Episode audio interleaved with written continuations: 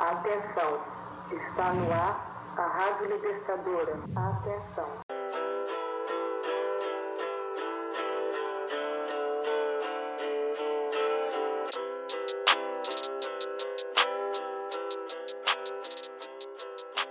E aí, galera? Então, quem faz a abertura do cast agora sou eu, tá bom? É mentira, na verdade eu só preciso fazer dois disclaimers aqui antes do cast começar, beleza? Esse cast surgiu de um papo que a gente tava tendo pelo Discord e a gente começou a trocar uma ideia devido a uma coisa que aconteceu comigo, que vai ser o segundo disclaimer. E aí a ideia tava tão foda que eu só avisei os caras que eu ia começar a dar o rec e a conversa começou a fluir. E o segundo disclaimer é que essa conversa só surgiu porque eu tentei cometer suicídio. E eu queria muito fazer esse disclaimer. Durante o papo todo, eu evitei falar sobre isso propositalmente, mas devido a várias coisas que ocorreram durante o período que eu estava editando esse programa, eu percebi que era muito importante falar a respeito. Era importante que vocês soubessem que isso rolou, porque muito do que eu tô falando ali tem muito a ver com isso. E eu não quero omitir isso. Eu acho que é um papo que a gente tem que ter, é um lance que a gente tem que conversar a respeito. A gente não pode mais continuar fingindo que isso não existe. Vamos cada vez falar mais sobre, vamos cada vez levantar mais esse tipo de pauta para que a gente continue podendo apoiar apoiar, mas os nossos que passam por dificuldades pelas quais eu passei também. Então, apreciem essa conversa que foi maravilhosa e muito importante para mim. Eu acho que esse cast vai ser o cast mais conversa de boteco ever. Duas horas depois. Acho que você espera uma, umas coisas boas das pessoas. Isso não é ruim, né? Só. Só que eu vou me fuder muito mais ainda, né? Como eu já me fudo. É que o mundo, infelizmente, cara, é. é... Olha, mas eu, eu tenho isso em comum com o Del. Só, é só no caso dessa pessoa específica. Não, você é mais eu... exagerado que o Del. Exagerado como? De pensar coisas boas? Aham, uhum, de ser nice guy pra caralho. Não, então, é que eu sou mais velho e eu tenho menos paciência. É. é acho que é isso. Eu tenho bem menos paciência. Chega um então, ponto já... que pelo menos o Del ele, ele corta, assim, ele fala, ah, não, beleza, é isso mesmo, já era. Mano, é. eu acho que isso vai vir com a idade, então. Exato, porque eu era, eu era tipo o Felipe pra pior, né, na idade dele. Era nice guy, que nem eu, assim? Olha esse relacionamento que eu passei, Fê. Depois, um dia é. eu conto pra vocês o quanto de coisa já aconteceu na minha vida. Vou contar uma coisa pra vocês. Vou pôr no cache grande parte do que gente tá falando agora. Bom, eu não tô nem aí.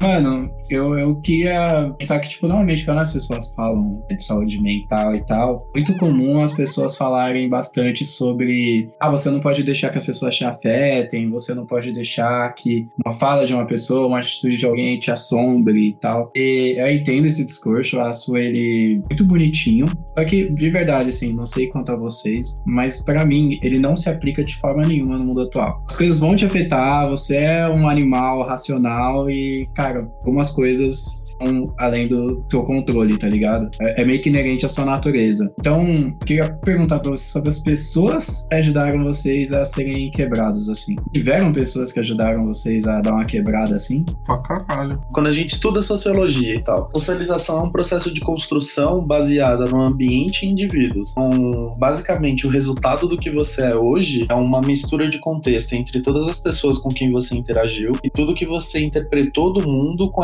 essas pessoas. Então, se de alguma forma você não se sente bem consigo mesmo, porque parte da sua interpretação de mundo e parte das coisas que você absorveu são coisas que te afetaram, tipo, seja por conta do ambiente ou por conta dos indivíduos ou a mistura desses dois. Então, mano, óbvio, né? Tipo, que, que houveram pessoas. É que assim, é, é muito delicado falar isso também, porque existem casos e casos, né? Tem, tem tipo uns distúrbios que são um pouco mais, é, mais graves e tal. É, é difícil de, de falar que a culpa é somente de ambiente externo. Não é, óbvio que não. Você já tem uma predisposição. Sim. O lance que você falou no começo, eu acho que é muito importante, assim. De, o pessoal fala muito sobre resiliência e tem uma, uma coisa hoje em dia que é muito utilizada, principalmente no ambiente corporativo, tem muita raiva, é inteligência emocional. As pessoas falam muito sobre inteligência emocional, como a inteligência emocional é como um, uma ferramenta para que você não deixe que nada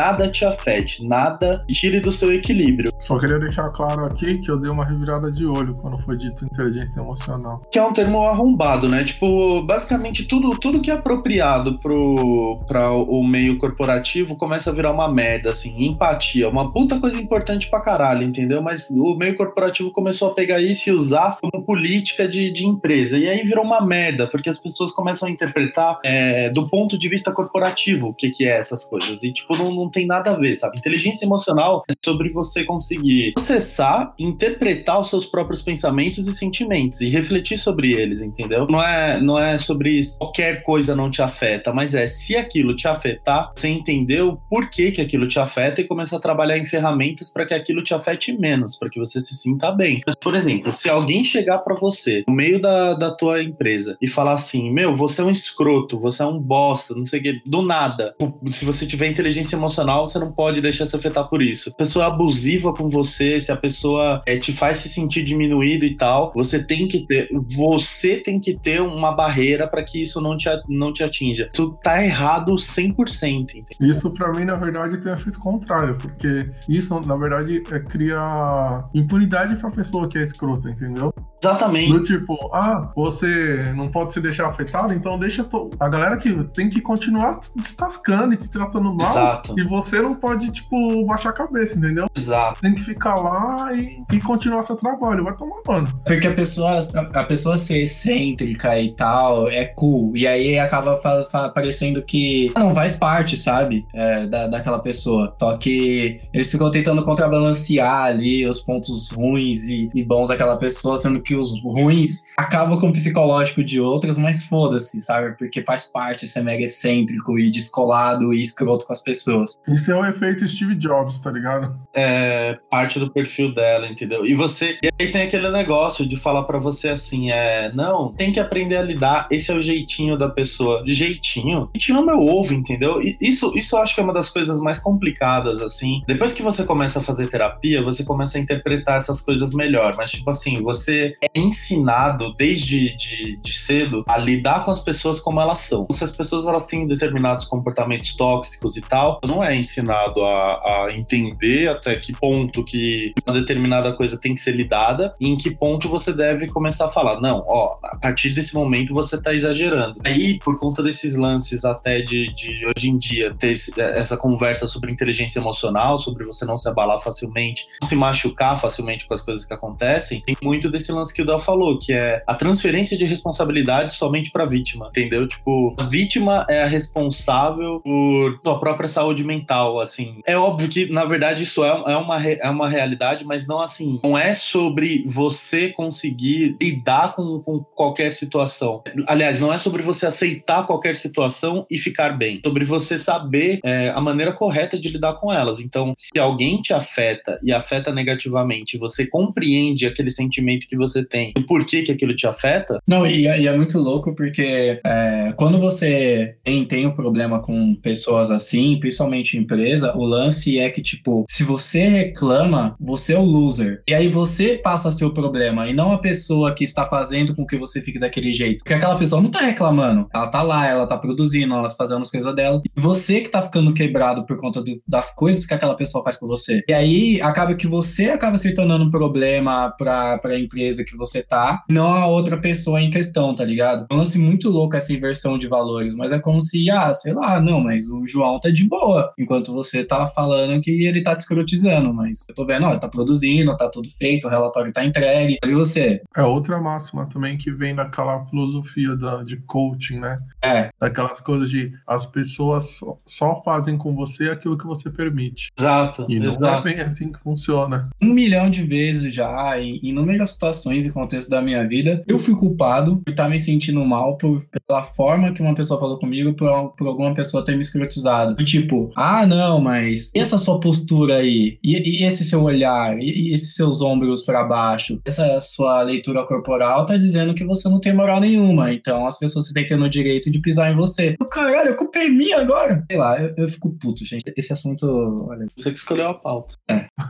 tem essa merda toda no ambiente corporativo, mas é, no meio romântico também é exatamente da mesma forma que funciona. É outra questão aí, porque é aquele negócio de às vezes a pessoa é, é extremamente escrota com você e, tipo, te coloca num lugar em que você reclamar é ser fraco, entendeu? Então você, ah, eu, tipo, eu estou brincando e a minha brincadeira é essa. Se você não se sente bem com isso, é você que tem que mudar. É você que tem que normalizar isso. Não a pessoa parar de fazer algo que te incomoda incomodados que se mudem, né? É, exato. E, tipo, não, não é nem se mude, porque é aquele negócio do tipo, você não vai embora. Não é um relacionamento, você tem que ficar. Eu vou fazer essas coisas que, me, que te incomodam, mas você não pode ir embora. Você tem que ficar aí e não pode reclamar. É como se, se, se ele estivesse medindo o quanto você gosta daquela pessoa através, é, sei lá, entre aspas, da dor que ela causa para você de alguma forma, do incômodo. Exato. Mas se você for embora, então é porque você não a ama o suficiente. Cadê esse, esse amor de merda aí? É, então não era tão forte, então não era para sempre, sabe? Porque você tem que ficar aqui independente de qualquer coisa. Tem que tratar você com lixo e você tem que ficar. Porque você me ama, senão você não me ama, você nunca me amou, entendeu? É engraçado como as pessoas romantizam isso às vezes, né? Às vezes a galera tá olhando de fora e aí vê um casal que, tipo, mano, sei lá, o cara é zoado, o cara trata a mina mal pra caralho, não sei o quê, mas ela fala, nossa, mas eu amo ele muito, mesmo assim. Então a galera que romantiza, fala, oh, que bonitinho, acima de tudo, acima de todos os efeitos dele, ela ama muito ele e eles vão ficar juntos o resto da vida. Mesmo quando até,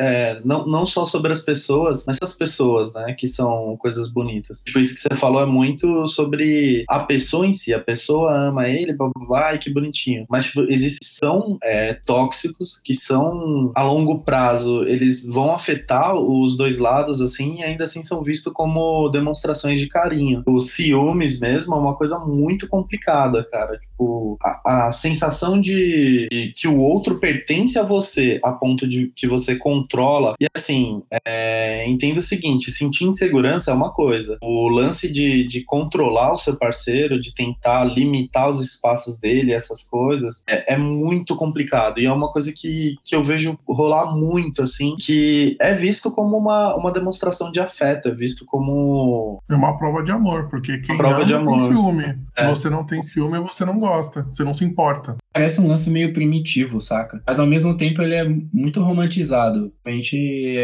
aqui na sociedade que a gente vive, porra, a galera romantiza demais esse tipo de comportamento. Isso até em filmes e tal, tá ligado? Eu acho que a indústria do, do entretenimento também estimula pra caralho alguns comportamentos. Mano, olha as princesas, cara. Só relacionamento tóxico, velho. Só relacionamento bizarro. Todas as princesas da Disney, cara. Absurdo mesmo. E relacionamento, eu, eu lembrei que, tipo, o grande tabu que as pessoas têm é, tipo, você teve um relacionamento de, sei lá, 30 anos e você terminou aquela porra daquele relacionamento. Você não pode quebrar, porque você não pode permitir que um término, uma separação quebre você. Parece que é mais difícil das pessoas aceitarem, tá ligado? Quando é um, um luto, ou sei lá, quando é qualquer outra coisa na vida, quando você perde o emprego, qualquer outra coisa, as pessoas aceitam mais fácil você quebre, que você fique durante um tempo zoado, do que com um término de relacionamento. E eu acho isso um grande problema, porque isso faz com que as pessoas não falem sobre, sabe? As pessoas não, não, não trocam ideia. Não, às vezes até falam, mas, por exemplo, do, do ponto de vista masculino, eu já fiz isso e já fizeram comigo, sabe? Dessa questão de ou você termina um relacionamento, ou algum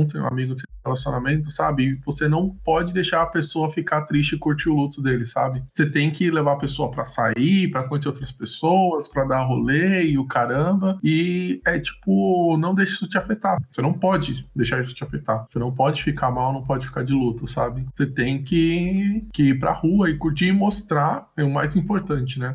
Mostrar que você está bem com aquilo, que aquilo não fez mal para você, que é o mais bizarro, né? Tem que mostrar para os outros como que acho que é a grande, um grande problema da maior parte dessas questões de saúde mental é a opinião terceira, né? É o quanto você se esforça para aparecer para os outros, assim. E dizer se, se isso é a parte mais complicada, se a parte mais complicada é sobre o outro como ele te vê também. Isso que você falou é muito verdade. De, tipo, a pessoa tá passando por um momento difícil, quem tá em volta acredita que aquele momento difícil ele não deve existir. Tipo, predominantemente a vida tem que ser alegria o tempo inteiro. E, cara, infelizmente, o ser humano ele não, não é baseado nisso, né? Existe um. Existe uma, uma ideia muito torta de equilíbrio das pessoas, sabe? Tipo, a vida, ela é um processo de equilíbrio. Vai ter momentos em que você vai ser afetado por alguma coisa, vai ter momentos em que você vai estar tá bem e tudo certo, assim. Mas o grande, grande problema que eu acho que, que existe é que é, parte do que você falou e do que o Felipe falou. O Felipe comentou uma coisa que é muito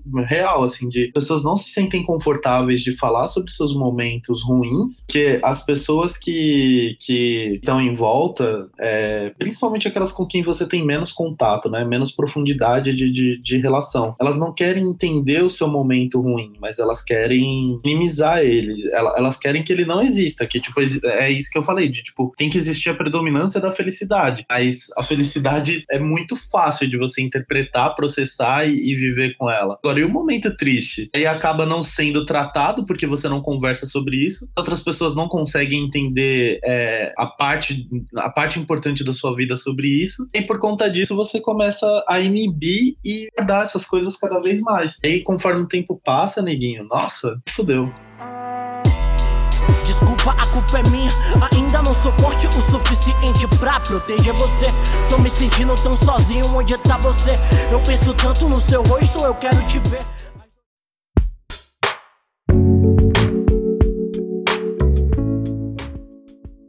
Eu, acho que um outro lance em cima disso é um pouco da pressão que rola, porque a pessoa fica tanto tempo falando, não, você não pode ficar mal com isso e tal, não sei o que lá. Você acaba chegando num momento que você começa a se pressionar a melhorar logo, e você esquece que você tem que ter o seu tempo e que, mano, o seu tempo é o seu tempo. Você começa a se pressionar para ficar bem logo. Eu já fui pressionado para ficar bem logo em vários aspectos diferentes. E é a pior coisa do mundo, porque você, às vezes as pessoas pensam que, tipo, ah, tá bom, ele vai começar a tomar o remédio e sei lá, mano mano. Três diazinhos ele já tá ótimo, já. Já curou a depressão, já vai sair por aí. Uh, nossa, do arco-íris por aí e tal. E vocês não entendem que alguns processos são muito lentos. Algumas coisas vai demorar muito tempo pra você absorver. Tem uma música da Mariah Carey com a galera do grupo Bones, tá ligado? Vocês lembram do grupo Bones de rap? Que eles cantam falando rápido pra caralho. Não, e o Del vai ficar puto com a gente, vai falar não, tudo bem.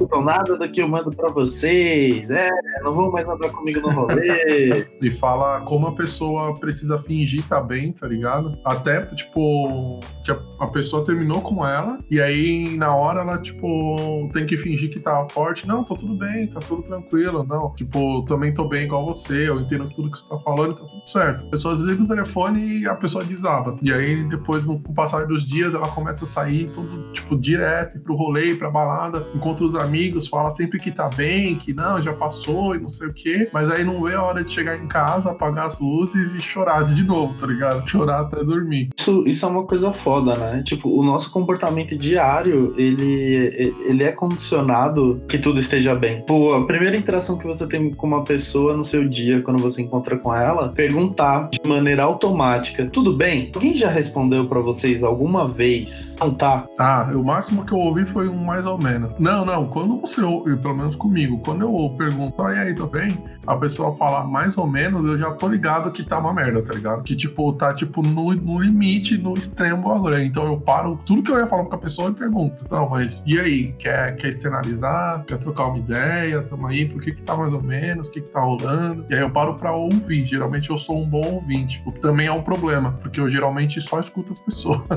Eu não consigo ser ouvido, sabe? O que é foda. Muito difícil falar, né, cara? Mas é muito difícil falar, que também é muito difícil você entender o que você quer falar. Acho que a gente tem um receio de, de falando as coisas que a gente ainda não, não entende direito. Então, e principalmente quando elas se tratam de você, é ainda mais complicado, assim, porque caralho, eu não tô entendendo nem o que, que eu tô sentindo, como que eu vou externalizar isso pra alguém, entendeu? Aí o receio de você começar a tentar externalizar enquanto você vai organizando essas coisas na sua cabeça. E é engraçado porque às vezes você tem a ideia tão clara na tua cabeça, mas você tem vários gatilhos que causam um pico de ansiedade fudido. Eu tenho vários em vários ambientes que eu frequento. E às vezes, uma coisa que tá muito clara na tua cabeça, mas por algum motivo, aquele gatilho é despertado bem no momento que você precisa, sei lá, explicar aquilo aí pronto. Você não consegue explicar as coisas direito. Você perde completamente sua capacidade de raciocinar, as palavras somem assim, ao mesmo tempo que inconscientemente você começa a se cobrar porque você sabe que tá todo mundo te olhando e você precisa falar alguma coisa. E quando você vê, você teve um derrame, assim. É um lance bem foda, tá ligado? É,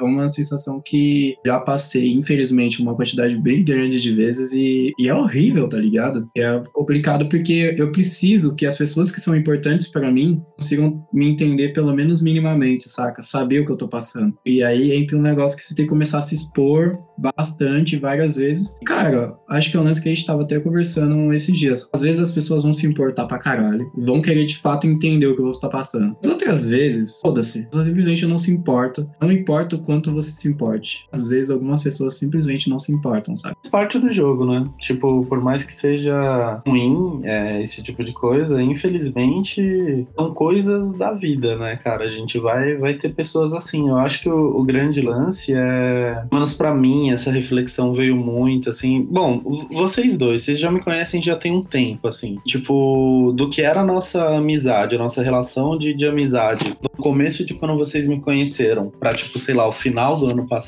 dou muito, né? E isso foi uma coisa que eu conversei muito com vocês, de que por conta de, de um acontecimento da minha vida, me liguei de que precisava ter mais, mais momentos vulneráveis, eu precisava expor mais para as outras pessoas, é, a ponto de que eu permitisse que elas se aproximassem. Isso era uma coisa que não acontecia. Caía muito no mesmo lance do Del de ter sempre um ouvinte, e por conta disso eu não, não colocava as minhas coisas também. Então, há muito de as pessoas sentirem que podem falar comigo, que podem conversar comigo, que é, se sentem confortáveis para falar comigo, mas, assim, muito fácil você gostar de uma pessoa quando você vê o lado bom dela. Muito fácil, tipo, gostar de mim quando eu sou o cara que sempre, tipo, no ambiente de trabalho, sempre de, tenta apaziguar as coisas e deixar tudo em ordem. Você me conhece no bar e, tipo, eu vou ter altos assuntos, coisas aleatórias que são interessantes e, tipo, mano, a gente tá lá só curtindo, entendeu? Agora, e no dia que eu tô mal, porque alguma coisa me aconteceu e eu não consegui processar ela? No dia que eu preciso conversar de fato?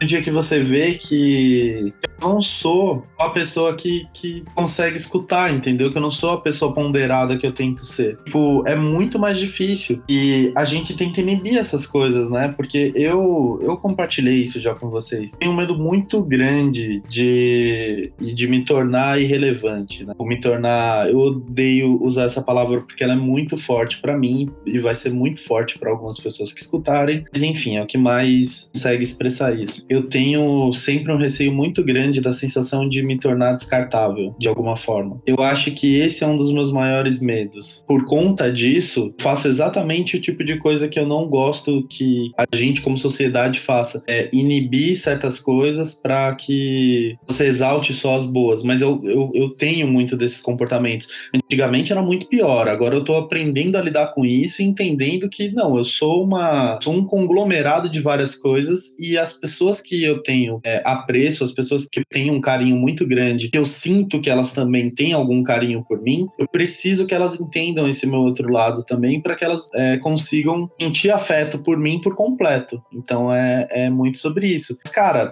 chegar nessa conclusão, chegar nesse ponto de você entender que, que você poder amar alguém de verdade, você tem que deixar essa pessoa, é, você tem que permitir que essa pessoa te conheça. E para isso você precisa permitir que você mesmo entre nesse processo de conhecimento. Foi muito foda, cara. Muito foda. Muito, muito foda. Até hoje é.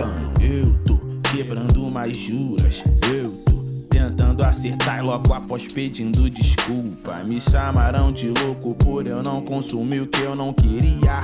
Nem rir na histeria coletiva. Trato há um pouco mais de três anos, mais ou menos. O lance é que você aprende. A primeira coisa que é muito importante para você conseguir ficar bem é que com os tempos você se aprende a se expor. Ao mesmo tempo, você começa a entender que não se trata das conversas que você tem com o psiquiatra, não se trata das conversas que você tem com o psicólogo, não se trata também das conversas que você tem com seus amigos, mas sim das conversas que você tem consigo mesmo, sabe? É um lance muito louco, mas quando você começa a se conhecer e você começa a se entender melhor, melhor, o jogo muda. Porque aí às vezes você até vai no psiquiatra e aí você vai trocar uma ideia de suas drogas, e você sabe o que tá acontecendo com você de fato. Até a medicação começa a ser mil vezes mais assertiva. Mas é um lance que é muito doloroso isso. O, o Rock, é, ele tem no Rock 6, que é o Rock Balboa, uma hora que, que ele fala pro Polly, que é um outro personagem do filme, e ele fala assim: Porra, eu tenho um porão dentro de mim, e nesse porão tem muitas coisas e eu preciso tirar essas coisas dentro desse porão, porque não cabe mais nada nele. Tá cheio, tá tudo sujo, tá tudo bagunçado e eu preciso limpar esse porão que tem dentro de mim. E essa fala mudou o jogo todo para mim, que eu comecei a tratar como se fosse isso. E usando isso como analogia, a parte mais difícil é abrir o porão, porque depois você vai ter que abrir essa porra desse porão e você vai ter que jogar algumas coisas fora, coisas que estão ocupando um espaço ali que, porra, não precisa ocupar aquele espaço, tem que trocar coisas de lugar. Conforme o tempo que você vai fazendo isso, o tempo vai cansando menos, sabe? Em um momento ou outro, você vai achar alguma coisa escondida que vai trazer de volta toda aquela dor, vai ser difícil pra caramba, uma coisa mais pesada. A mim, essa foi a maior dificuldade, sabe? Me expor, entender quem eu era. E até hoje eu tô descobrindo, sabe? De um, uns dois anos pra cá, eu parei pra perceber um monte de coisa que eu não percebia antes, sabe? Que eu mudei completamente, assim. Quem me conheceu, sei lá, quatro anos atrás e quem via aquela pessoa e vê a pessoa de hoje, eu sou uma pessoa completamente diferente, assim. Eu não sei se é a palavra correta, é crescimento mesmo, mas eu amadureci, assim.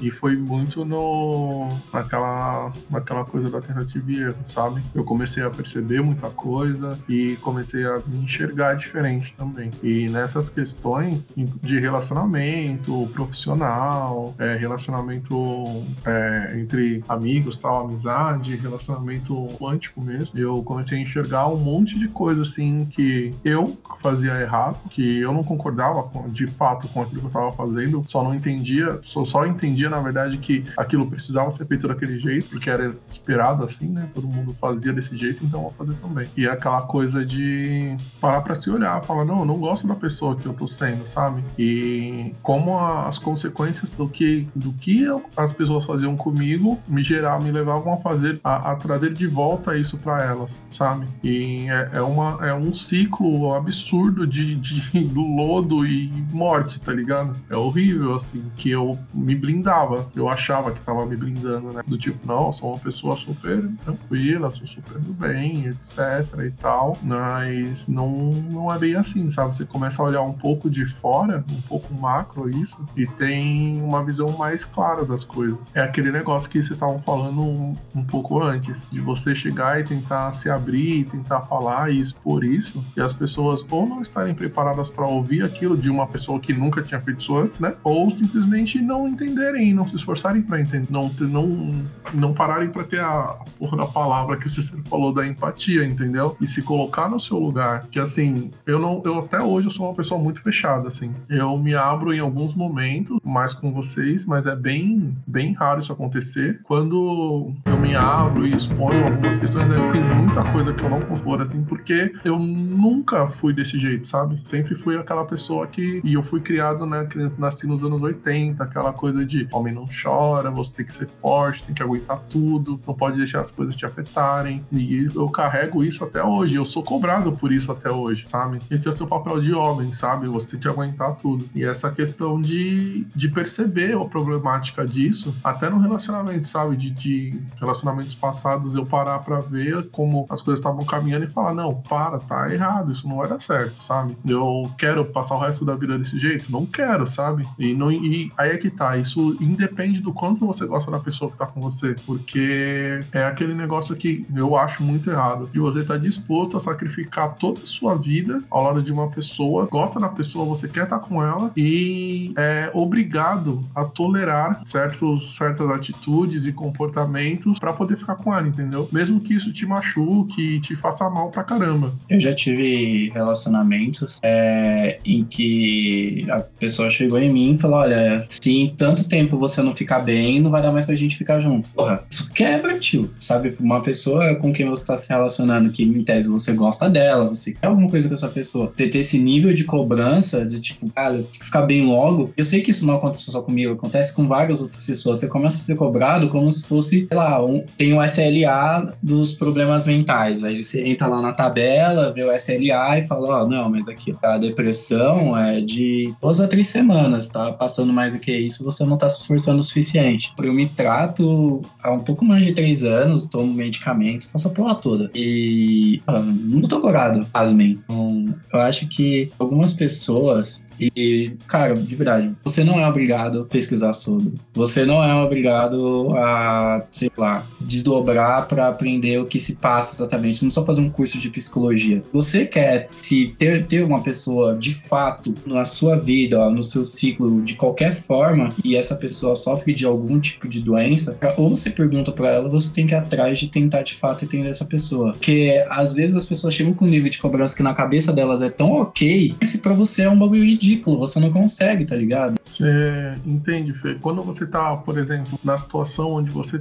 No trabalho também, às vezes é assim, que você tem um, tipo, uma relação com alguma pessoa, profissional ou romântica, vamos supor, e tem alguma coisa naquela pessoa que ela faz para você que te faz mal, sabe? Ou que ou a pessoa não tá bem por alguma coisa, ela, tipo, acaba descontando em você, ou alguma coisa assim, e você acompanha com a pessoa. Você fala, tipo, não, tipo, tudo bem, eu entendo, vamos superar isso aí, eu entendo o problema e vamos que vamos. Só que isso começa a virar uma constante porque você percebe que muito tempo depois de apanhar, né, pra, pra caralho dessa mesma pessoa, você percebe que ela tá acomodada naquilo. Do tipo, não acomodada do tipo, ah, não vou mudar. Mas é tipo um negócio, ah, se eu fizer não vai ter problema com ele, entendeu? Vai me perdoar. Ela já conta com o seu perdão. E aí é aquele negócio de pedir desculpa fica muito fácil, sabe? Ah, eu vou fazer a merda que for, vou pedir desculpa e vai ficar tudo bem. E aí é essa, eu acho que também tem esse, esse ponto aí na coisa. Porque eu já me relacionei com pessoas que tinham depressão, esse tipo de coisa.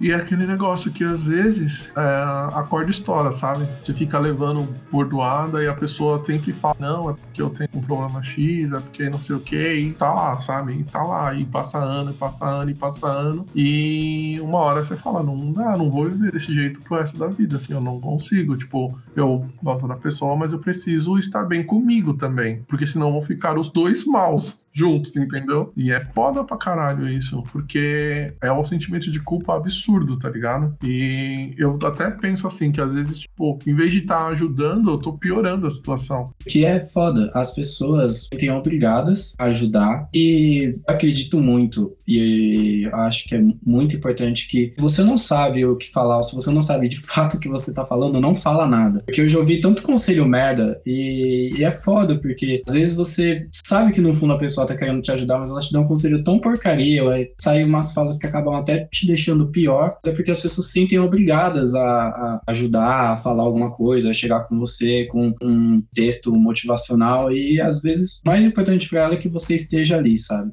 Meu, eu, eu tenho amigos que, porra, se eu começar a falar das minhas mazelas para ele, vai bugar, porque ele não, não consegue, não, não gosta de ter esse tipo de conversa e não é o rolê dele, ele não curte. Mas ao mesmo tempo eu sei que se eu tiver mal e chamar ele para vir aqui casa comigo, a gente vai ligar o videogame e vai ficar conversando por horas. E qualquer outro assunto. A gente pode conversar sobre memes. A gente só não vai poder falar sobre esse assunto porque o cara não se sente à vontade. Porque ele sabe que ele não é bom nisso. E aí ele não fala. Eu acho que é esse o ponto, sabe? Me faz tão bem quanto se ele ficasse uma hora conversando comigo ou às seis horas que a gente fica jogando e conversando sobre amenidades e se divertindo, sabe? Esse ponto também. As pessoas entenderem que elas não são obrigadas a intervirem em tudo. Eu não consigo ser que nem, tipo, que nem você falou agora, sabe? É, tem vezes que eu quero conversar sobre amenidades. Bem, aí eu vou pegar, vou chamar o pessoal e aí eu vou falar, ó, não tô afim de falar sobre tal coisa. Outras vezes que eu tô disposto a falar. Eu noto que a pessoa que eu vou conversar, eu não sei, tipo, ela não, não consegue desenvolver a, o, o assunto enxergar o que precisa ser enxergado, sabe? É, por mais que, que você fale, por mais que você tente e tal, tem, tem um ponto que não rola. E às vezes, cara, pelo menos para mim, assim, eu prefiro mil vezes que aconteça que nem meu amigo Diego, meu amigo, quando ele vem aqui, ele faz que ele não fala. E a gente só conversa sobre amenidades e vai jogando. Porque ele vem com papo de coach. Porque se ele vem com papo de coach, eu já tô zoado. Pro surtar é um, dois. E aí, já era. Então eu prefiro às vezes isso, sabe? Porque às vezes são discursos tão batidos e você fica, porra, velho, sério que você vai falando? Ah, nossa, já passei por muita coisa nessa vida e não tô assim. Cara, eu, eu tive, né, um bagulho assim, uma vez eu, eu falei para vocês que foi com. Ah, uma vez aí com uma pessoa com quem eu saí e tal, e a gente, a gente tava saindo, beleza. E aí aconteceu de ter dado uma pausa no meu tratamento e eu tava voltando porque chegou num ponto que, que tava muito foda e tal. Aí eu voltei a fazer o tratamento, é, e aí eu voltei a tomar remédio. Cara, muito complicado, assim, as primeiras semanas do remédio. Muito, muito complicado mesmo. Voltei a tomar, eu fiquei mega, tipo, tava muito foda de falar com qualquer pessoa. Eu não tava falando com ninguém, mas, tipo, ninguém mesmo. Aconteceu de que eu fiquei sem falar com essa pessoa também. É, eu, tipo, ela tinha me mandado uma mensagem e eu fiquei, sei lá, uma coisa de dois, três dias sem responder. Não conseguia responder, não conseguia responder. Beleza. Depois eu peguei e eu respondi. A pessoa ficou puta, porque eu tinha sumido e tal, não sei o quê. Até aí, eu ainda interpretei a situação como, não, é, realmente a pessoa não tem, tem obrigação de saber pelo que eu tô passando. Muito foda se eu não, não falo nada, né? Eu preciso situar ela para que ela consiga compreender. E aí eu fui lá e situei, expliquei expliquei para ela o que estava acontecendo, que eu estava fazendo tratamento e que era meio chato e nem sempre eu conseguia conversar. E aí veio exatamente esse papo que você falou. Eu tenho vários motivos pra estar tá triste, muitos motivos para estar tá em depressão. Olha para mim, tô aqui de boa, vivona. E cara, sim, foi muito escroto, muito escroto. E ainda veio mais coisas escrotas, né, depois. E aí eu parei de falar com a pessoa e tal. Depois de um tempo a gente voltou a se falar. Aconteceu de um dia quando a gente tava saindo, a pessoa ter uma crise. E é muito foda, assim, porque ali eu acho que rolou um, um negócio de pessoa entender de que essas coisas não, não estão sob o nosso controle, né? Isso é muito foda. É muito foda, assim, pensar de que, que uma pessoa te enxergue, ela, de alguma forma, pelo menos boa parte, né, das pessoas, elas têm que enxergar a parte delas em você também. Acho que isso que dificulta muito também falar sobre saúde mental. Tipo, tem algumas pessoas que, mano, simplesmente realmente não. Elas estão em um contexto completamente diferente, cara. Completamente. Aí não tem como desenvolver essas coisas, assim. A crise que essa pessoa tem, que é uma dor intensa para ela, um nível de prioridade é muito diferente, assim. É, é, muito complicado, sabe? E eu não tô falando aqui que, tipo, a dor pode ser mensurada por, por uma tabelinha. Não é isso. É que realmente tem gente que vai sofrer porque ela não consegue pra Disney. E, cara, isso é uma dor, um motivo de dor intensa para ela. E tudo certo, entendeu? Tipo, é um ponto. Mas por mais que você e ela sintam dores intensas por uma coisa, uma coisa é ela, tipo, não conseguir viajar pra Disney, outra coisa é você falar, mano, eu tive problema, sei lá, com meu pai e eu não, não consigo não consigo lidar com eles. Um outro nível de conversa, não tem como não tem como a pessoa enxergar ela em você, não tem como você se enxergar nela para sentir que você pode compartilhar essas coisas. E aí, em tudo que a gente já falou de novo, é muito difícil. Eu acho que as pessoas confundem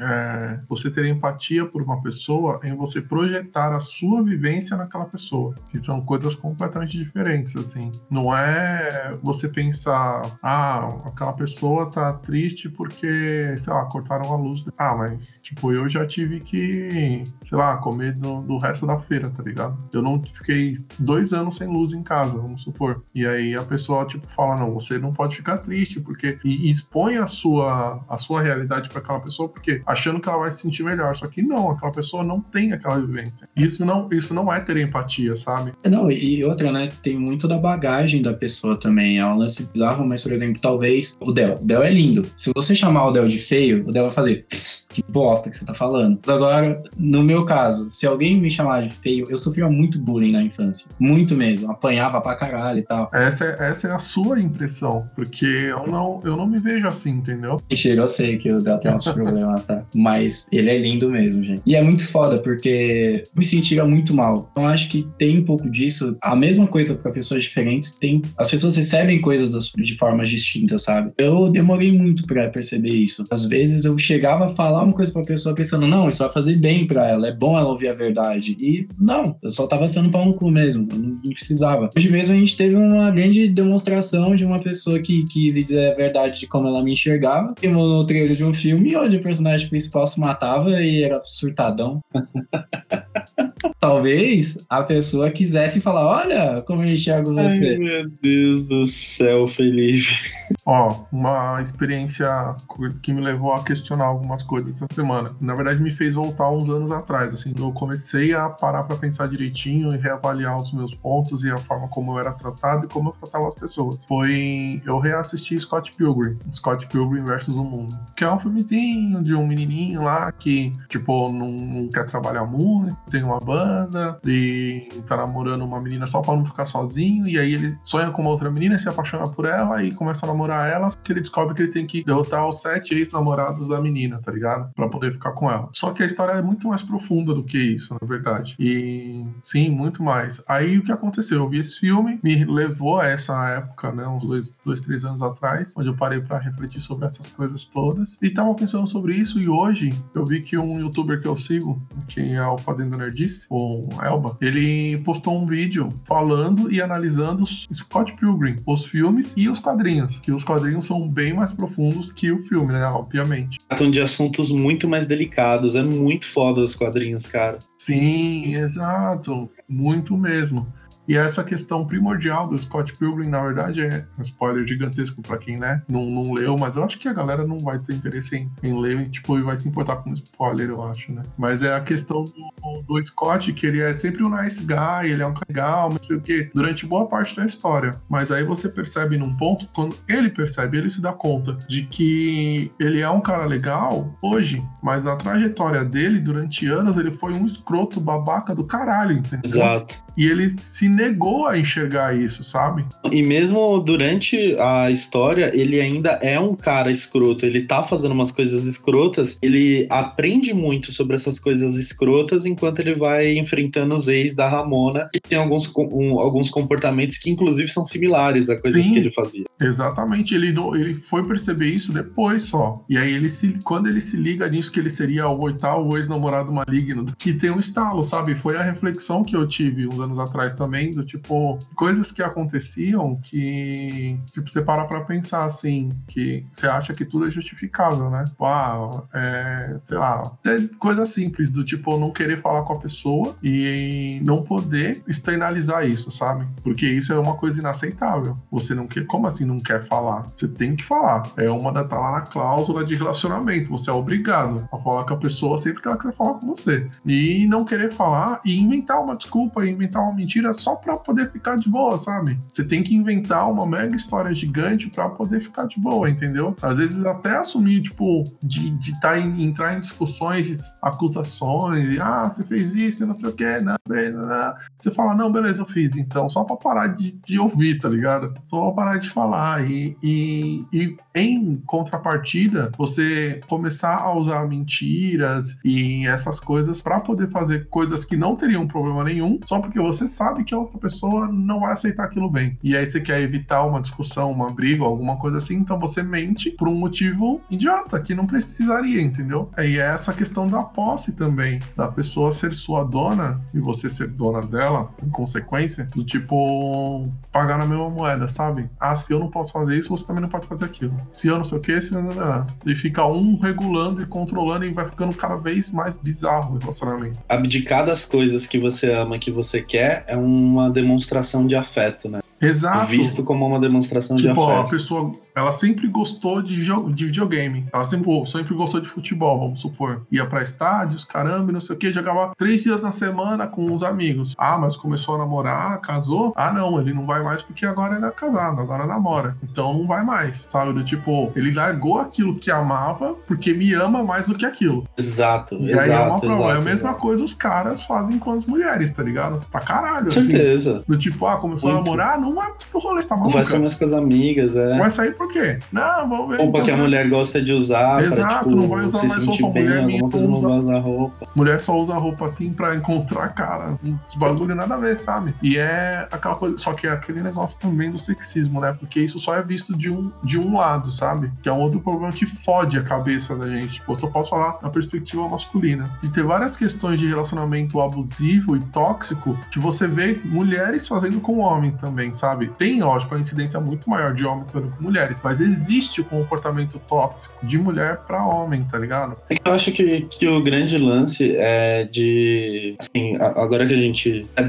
pegando gancho de várias coisas, assim, quando a gente fala muito de saúde mental e relações entre é, pessoas, uma coisa que, que tá intimamente ligado com isso é, tipo, estruturas de poder. É muito difícil a pessoa é, socialmente, assim, tipo, posicionada numa posição inferior em termos de poder para o opressor e tal, ela conseguir lidar com o outro. Então, tipo, o homem, ele oprime a mulher, assim, em termos sociais mesmo, o homem, ele, é, ele tem comportamentos que são tóxicos, que são aceitos pela sociedade, que a mulher que ficar lidando com essas coisas o tempo inteiro. Isso fode muito a, a cabeça dela. É, a gente fala muito sobre questões de preto e tal aqui, a gente fala sempre sobre a relação entre pretos e brancos, pretos e brancos, porque realmente, viver, por exemplo, num ambiente majoritariamente branco, uma coisa que é foda pra caralho pra você manter a, a sua saúde mental, porque Não, é uma Cara, merda. Você passa raiva 90% do seu dia. Tipo, E, tipo, é muito difícil, porque você tá. Você é o oprimido, e, tipo, o oprimido tem menos poder nesses ambientes. Não tem, não tem o que se fazer, entendeu?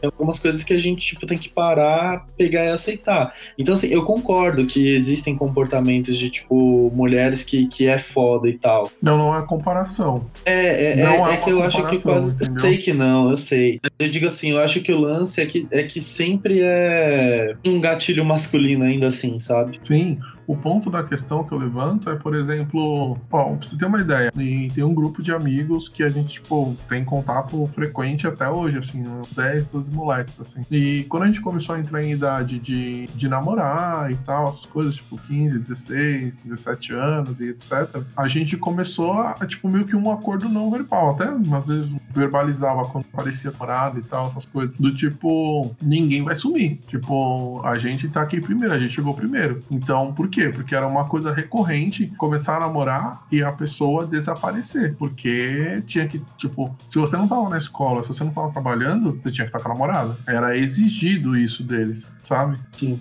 Da gente, no caso, né? E a gente entrou num acordo do tipo, não, cara, tipo, a gente vai continuar jogando RPG, vai continuar jogando bola, vai continuar jogando videogame junto, vai parar, sentar pra trocar ideia de vez em quando e etc.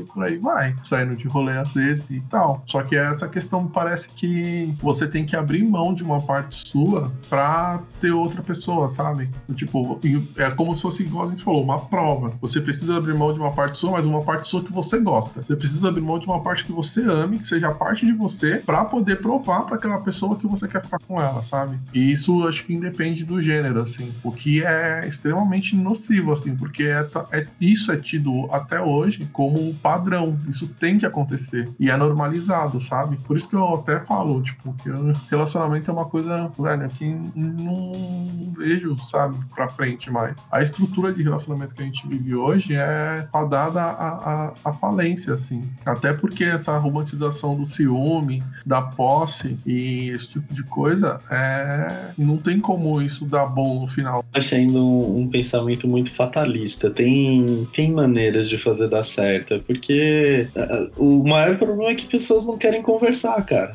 Isso, isso é mais foda. Pô, na conversa tudo se resolve. Tudo, tudo, tudo se resolve. Mas levantou o ponto de conversar. Eu lembrei que normalmente a gente é aconselhado a não conversar. É, Você te- você tem que fingir que você tá bem. É, você não pode contar pras pessoas. Falaram pra mim, ah, muita gente sabe que você tem depressão e tal, não sei o que lá. Aí as pessoas vão ver como você é um cara mais fraco e não sei o que. Você não pode falar pras pessoas. Caralho, porra, que pariu, eu tenho que falar, velho. Durante um tempo, esse tipo de discurso quase me convenceu. Eu passei um tempo sem falar pras pessoas. Eu tava mal, eu tava zoado e às vezes a pessoa não sabia e eu precisava trocar ideia com essa pessoa. Eu falava não, porque a pessoa vai me ver como um cara fraco, como é, incapaz de executar determinadas tarefas ou fazer determinadas coisas. E, e isso é foda, sabe? Porque você começa a desacreditar ainda mais de si mesmo. A gente já se desacredita o tempo todo porque a gente é preto. Já nasce desacreditado. E aí você continua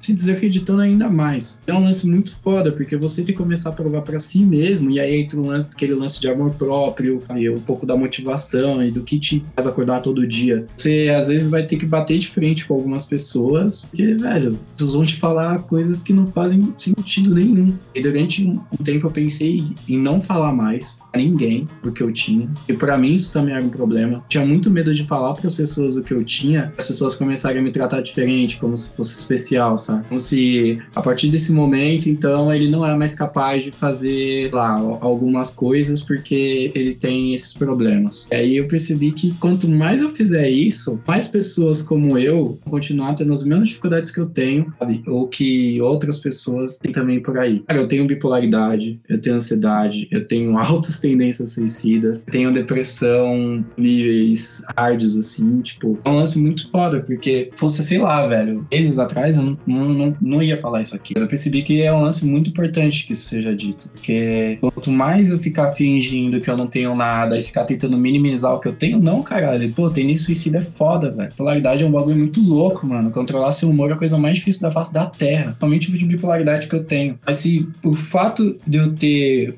é, bipolaridade, ou de eu ter depressão, ou ter suicidas, ou ansiedade, fazer com que alguma pessoa queira se afastar de mim, ou que ela desacredite de mim, de toda forma, profissional, relacionamento, qualquer merda, significa que eu não essa pessoa não me merece na vida dela, tá ligado? Percebi que tem que ser quem eu sou. Não tem que fingir que eu não tenho nada. Tenho que melhorar, tá ligado? Tem que me tratar, eu tenho que fazer meu corre pra conseguir ficar bem. Mas ter o que eu tenho faz com que eu tenha uma perspectiva de mundo diferente. Não que eu viva em outro mundo que eu não seja capaz, tá ligado? Às vezes eu posso ser e até mais. Eu acho que e a gente tem toda essa questão de uma superficialidade das coisas, sabe? Que hoje em dia o número de diagnóstico de depressão ou com essas doenças bipolaridade, depressão e etc é crescente, né? Absurdamente crescente, assim. E não tem previsão de diminuir pela pressão urbana e do dia a dia e todas as questões que a gente vive para poder sobreviver, né? Hoje em dia. Mas tem, pelo menos indica também que tem um número maior de pessoas procurando ajuda, né? Eu fico com medo dos profissionais que a gente tá formando, sabe? Porque eu já ouvi algumas histórias, inclusive o Fê já me contou algumas e já teve duas amigas também que me contaram histórias de psicólogos e psiquiatras, mano, que Jesus Cristo, sabe? Dá até medo, assim. Oi, atualmente tem 23 anos e descobri há pouco tempo uma direção, falar, ó, oh, se eu continuar indo por aqui, eu acho que eu vou ficar bem. Foda, porque você começa a entender que, velho, não adianta você tomar seus remédios de 12 em 12 horas e falar com um psicólogo durante uma hora por semana, mano, desculpa, não vai te ajudar. Você tem que causar mudanças dentro de você, você tem que causar mudanças. Você é reflexo do que você consome, você é reflexo do ambiente que você tá. Sabe? Aquilo tudo acaba te atingindo de uma forma. Não adianta você querer se tratar de uma depressão e, principalmente nos primeiros meses, você continuar vendo uns puta drama fudido, tá ligado? É o que eu fazia, por exemplo, no começo. Eu via muito drama. As músicas que eu ouvia, porra, eu só ouvia música clássica, principalmente assim que eu comecei a me tratar, era no período que eu tava ouvindo muito muito música clássica. O mesmo é, é quem ouve sertanejo, né? O sertanejo é um problema mesmo, né?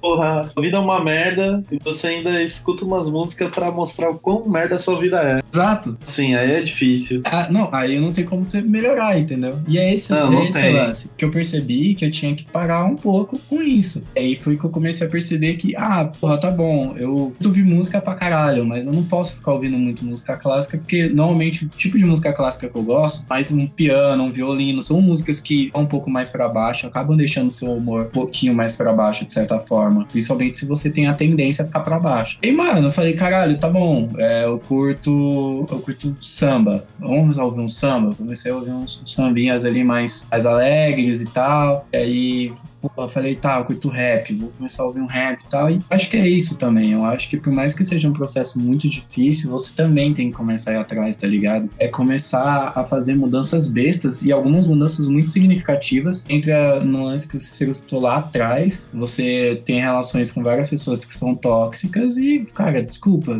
vai ter que quebrar esses laços porque senão você não vai ficar bem. Uma das partes mais difíceis para mim. Mas eu tinha umas três ou quatro amizades que eram significativas demais para mim, que durante esses anos que eu me trato, eu abri mão delas conscientemente porque eu sabia que estava sendo tóxico para mim, que eu não ia conseguir. Aquela, aquela amizade da minha vida só ia retardar o meu processo de melhora, sabe? Sempre, a gente sempre tem que botar para fora, tem que desabafar, alguém tem que ouvir, ou tem que, tipo, ter uma, uma solução química e esse tipo de coisa.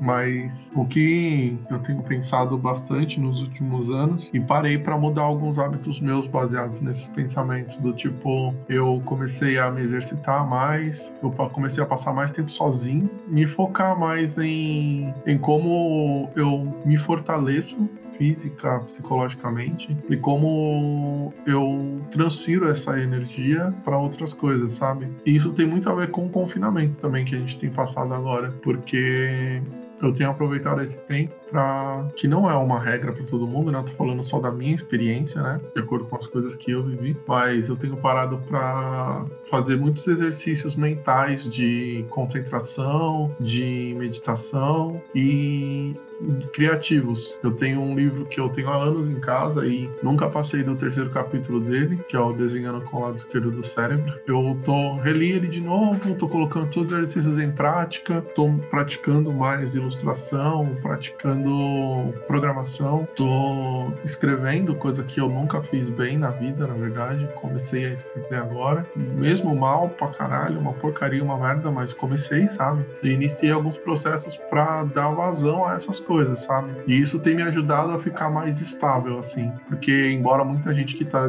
tá ouvindo esse cast é pessoas que a gente conhece, né? E não tem essa noção de que eu sou uma pessoa quebrada, assim. Tipo, a maioria das pessoas não me vê assim, sabe? Me vê como uma pessoa sólida, uma rocha. Inclusive, tem muita gente que acha que eu sou bem. Eu sou uma pessoa fria. Muita gente pensa dessa forma. Porque eu geralmente não externalizo muitos sentimentos, assim. Em situações periclitantes e tal, esse tipo de coisa, eu sou aquela pessoa pessoa que tem gente que tem reações do tipo dar risada quando tá nervoso, ou chora imediatamente, sabe? Ou trava e esse tipo de coisa. E eu, ao contrário disso, eu fico frio. Já esboço menos sentimentos ainda e tenho um pensamento extremamente analítico em alguma situação crítica. E as pessoas têm esse tipo de visão de mim, mas é uma, isso é decorrência de muita coisa que eu vivi na infância adolescência e no começo da vida adulta, sabe? Desde a, daquela coisa que nós falamos de bullying, que é aquela coisa normalizada na época, né?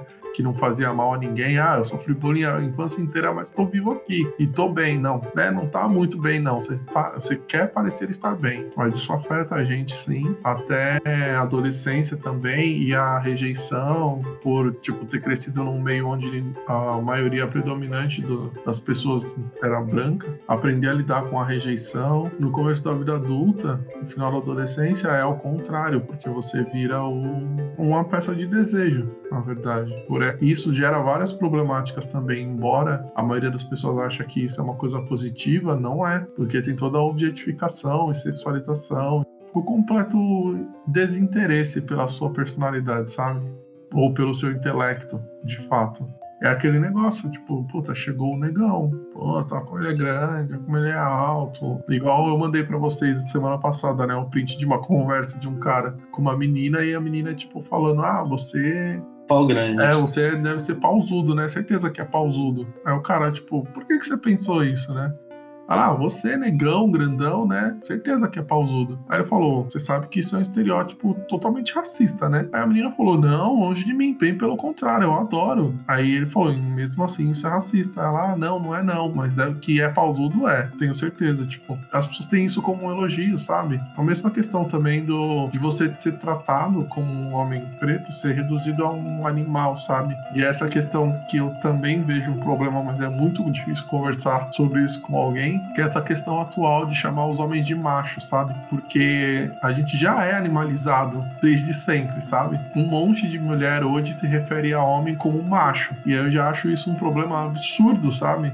Homem preto fica muito foda. Sim, porque já tem, já traz uma carga de um monte de ano, de um monte de coisa bizarra que você, que viveu, sabe? E essa comparação é uma coisa, tem um peso muito diferente do que um, um cara branco ouve esse tipo de coisa, sabe? Conforme a gente vai crescendo, o ambiente em que a gente cresce e as coisas que a gente vai vivenciando na nossa vida só por ser preto, vão propiciando para que a gente quebre. É, é muito mais fácil da gente quebrar. Porque eu, cara, real, assim, eu em si, quebrada aqui não é, nossa, o lugar mais perigoso da face da Terra, mas eu acho que quando eu tinha 10 anos eu já tinha visto uns dois assassinatos, eu tinha pego uma arma na mão, sabe, droga, e não que eu tenha sido criado num ambiente ruim, tá ligado? Minha criação, o ambiente que eu fui criado em si, excelente, mas é, não tem como, minha família não tinha como me proteger de tudo, tá ligado? Me, me vendar, andar com uma venda por aí. Esse é o lance, é, você vai vendo várias coisas, aí você fica mais velho, você acha que vai passar, porque você já consegue lidar com tudo isso. Aí você começa a trabalhar, e aí você começa a ocupar uns espaços, e aí você começa a passar raiva de novo, e começa a ter umas puta reflexões merda. Chega uma hora que, para você ocupar alguns espaços, você é preto, você acha que, mano, vou ter que virar branco, vou ter que dançar que nem branco, vou ter que falar que nem branco, vou ter,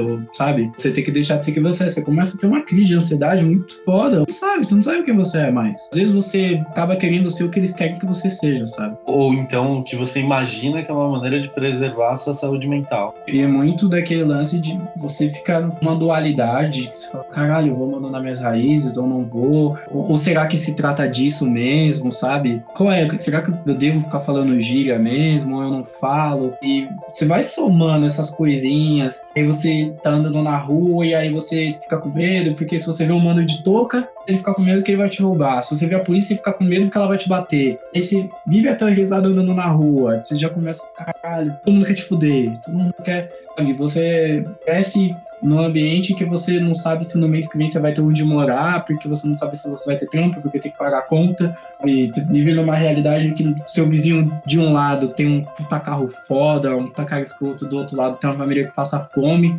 Difícil, tá ligado? A gente vive num, num, num sistema, a gente sai de um lugar que é muito propício para que você quebre. O que a gente faz, então? Que eu faço, pelo menos, é usar a arte para me expressar, tá ligado? E o que eu manjo é audiovisual. É isso que eu manjo, é isso que eu curto, tá ligado? É isso eu sou apaixonado. Uma das coisas que eu faço hoje que funciona para mim é o projeto Quilombo, sabe? Pra mim é uma terapia, sentar e escrever um roteiro, sabe? começar a produzir alguma coisa, dirigir alguma coisa. Eu tenho me aberto um pouco mais, por um lado, mas em contrapartida eu me fecho muito para o que as pessoas me falam, sabe? Antes eu era bem mais empático, assim, hoje eu sou, como eu disse antes, mais um ouvinte, assim, para a maioria das pessoas que me procuram para falar problemas delas, eu tô ali para ouvir, mas eu não tenho muito a acrescentar para elas, assim. Eu ouço, a pessoa desabafa, muitos nem percebem isso, sabe? Tipo, tenho parado também para analisar mais e rever